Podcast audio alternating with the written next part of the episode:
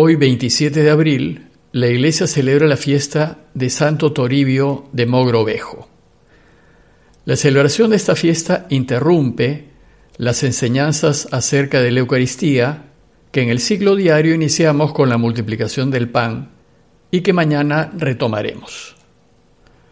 La Iglesia del Perú y la Iglesia de América Latina hacen este paréntesis debido a la importancia de Toribio en el establecimiento del cristianismo en América Latina. Por eso, antes de comentarles el texto de hoy, deseo compartir con ustedes un poco de la vida de Toribio para que entiendan por qué la Iglesia en Hispanoamérica le da tanta importancia. Toribio nació en España en 1538, es decir, solo tres años después de la fundación de Lima. Allí estudió Derecho y después fue catedrático de la Universidad de Salamanca. Y cuando tenía 41 años, sin ser siquiera sacerdote, el rey de España le propuso al Papa que lo enviase a América para que sea arzobispo de Lima. Hacía poco había fallecido Jerónimo Loaiza, el primer obispo y después arzobispo de Lima. A este punto quisiera hacer notar que durante la colonia el control de la iglesia no lo tuvo la iglesia, lo tuvo el patronato real, es decir, el rey y sus virreyes y delegados. La corona de España, durante la colonia, intervenía en las decisiones de la Iglesia en América Latina y decidía su rumbo. Al Papa solo se le consultaba en ciertos casos, como en el nombramiento de los obispos. Dicho esto, el Papa aceptó que Toribio fuese nombrado arzobispo y como no era sacerdote, se le tuvo que ordenar rápidamente y llegó a Lima en 1581. Bueno, pues el territorio que le tocó gobernar a Toribio fue muy extenso. Eh, todo el norte del Perú y parte de Ecuador, por el oriente hasta la ceja de selva y por el sur hasta Nazca. Su territorio limitaba en realidad con el episcopado del Cusco. Fue 24 años arzobispo de Lima, pero solo estuvo en Lima ocho años. Mientras estuvo en Lima se dedicó a la reforma de una iglesia bastante mundanizada, el problema fue que los primeros conquistadores que llegaron al Perú no fueron precisamente los mejores, y estos esfuerzos de reforma le causaron un fuerte rechazo. La mayor parte de su tiempo la dedicó a ser pastor de su extenso territorio. Hizo tres grandes viajes misioneros recorriendo su territorio, a menudo a pie. En uno de sus viajes visitó Quibes, en donde conoció y confirmó a la que después fue Santa Rosa de Lima. Fue un hombre muy caritativo y generoso, y especialmente muy preocupado de los indígenas. Para comunicarse con ellos y anunciarles la buena noticia, aprendió algunas lenguas, y uno de sus grandes deseos fue transmitirles el Evangelio.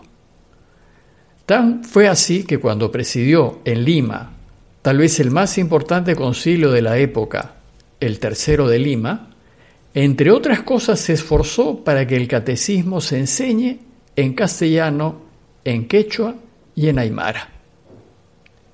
Pero también se dedicó a ayudar a los indígenas a defender sus derechos de la explotación y de los abusos de los colonizadores. Debido a su ejemplo como pastor entregado, Juan Pablo II lo declaró patrono de los obispos de América Latina. Bueno, pues a fin de honrar la memoria de este hombre ejemplar, la Iglesia nos invita hoy a reflexionar en el Evangelio de Mateo 28, 16 al 20. Les leo el texto. En aquel tiempo los once discípulos se fueron a Galilea, al monte que Jesús les había indicado. Al verlo, se postraron delante de él. Sin embargo, algunos todavía dudaron. Acercándose, Jesús les dijo, He recibido todo el poder en el cielo y en la tierra. Vayan y hagan que todos los pueblos sean mis discípulos, bautizándolos en el nombre del Padre y del Hijo y del Espíritu Santo, y enseñándoles a cumplir todo lo que yo les he mandado. Y yo estaré siempre con ustedes hasta el fin del mundo.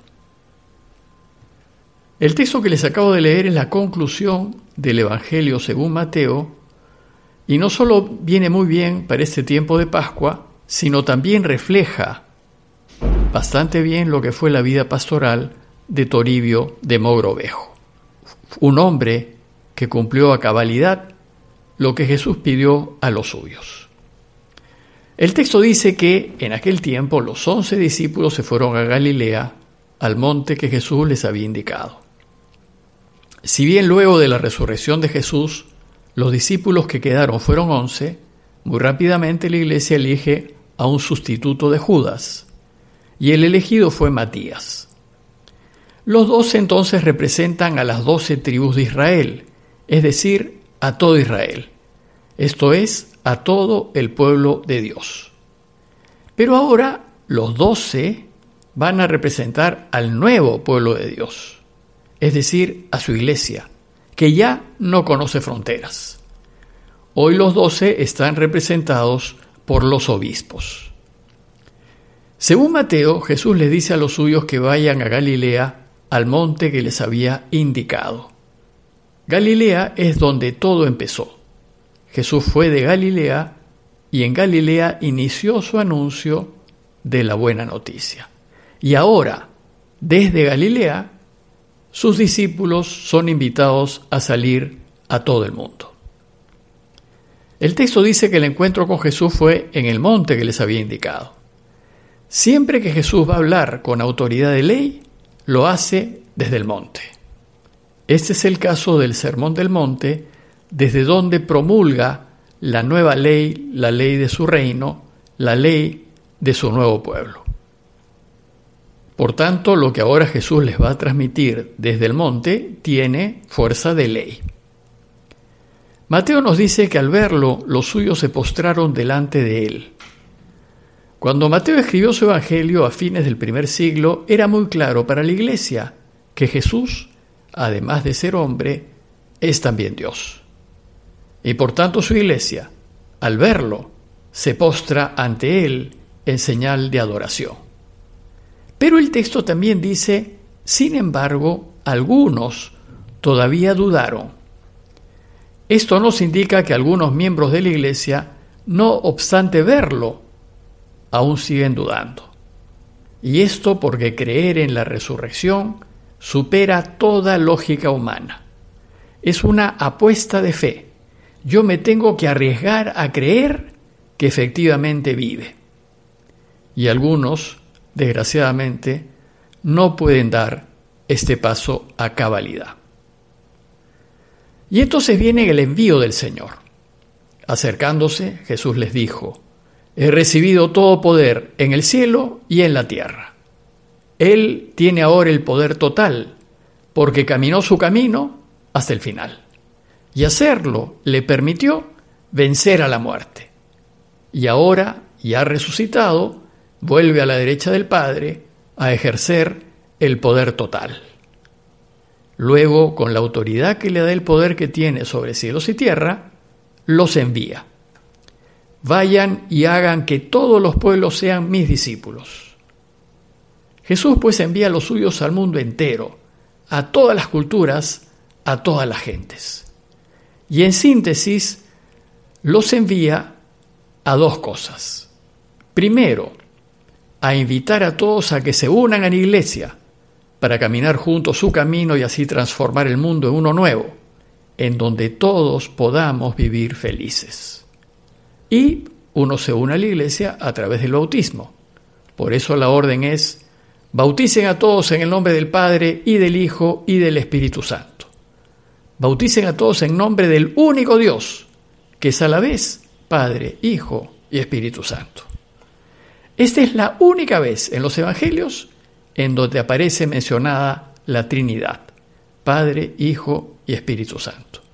Y aparece a fines del primer siglo, en la época en que Mateo escribió su obra, como fruto de las reflexiones de la Iglesia a lo largo de los más o menos 60 años anteriores. Y segundo, envía a sus discípulos a enseñarles a todos a cumplir todo lo que nos ha mandado. Y lo que nos ha mandado es que les enseñemos a vivir al modo de Jesús. Es decir, que les enseñemos a vivir dando, entregando, compartiendo, sirviendo y ayudando a todos en todo. Pues este modo de vivir es el que lleva a la gente a la vida. Finalmente, la última línea del Evangelio de Mateo es la garantía de que podemos hacer esto. Dice el texto, yo estaré siempre con ustedes hasta el fin del mundo. Él estará con nosotros en esta tarea.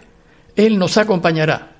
Y a pesar de todas las dificultades que podamos pasar por anunciar su camino, Él siempre estará a nuestro lado. Y a manera de conclusión, los invito a reflexionar en nuestra tarea como miembros de la Iglesia. ¿Hacemos lo que Jesús nos pide en esta despedida final? ¿Somos ejemplo para el mundo de una vida recta y justa? ¿Enseñamos a quienes están en torno nuestro a vivir a la luz de la verdad y de la justicia? Estoy convencido que Él estará a mi lado si vivo de esta manera. Pidámosle al Señor para que se termine cuanto antes esta pandemia, que vele por las familias que más están sufriendo las consecuencias del aislamiento social y que también nosotros nos preocupemos de ellas. Parroquia de Fátima, Miraflores, Lima.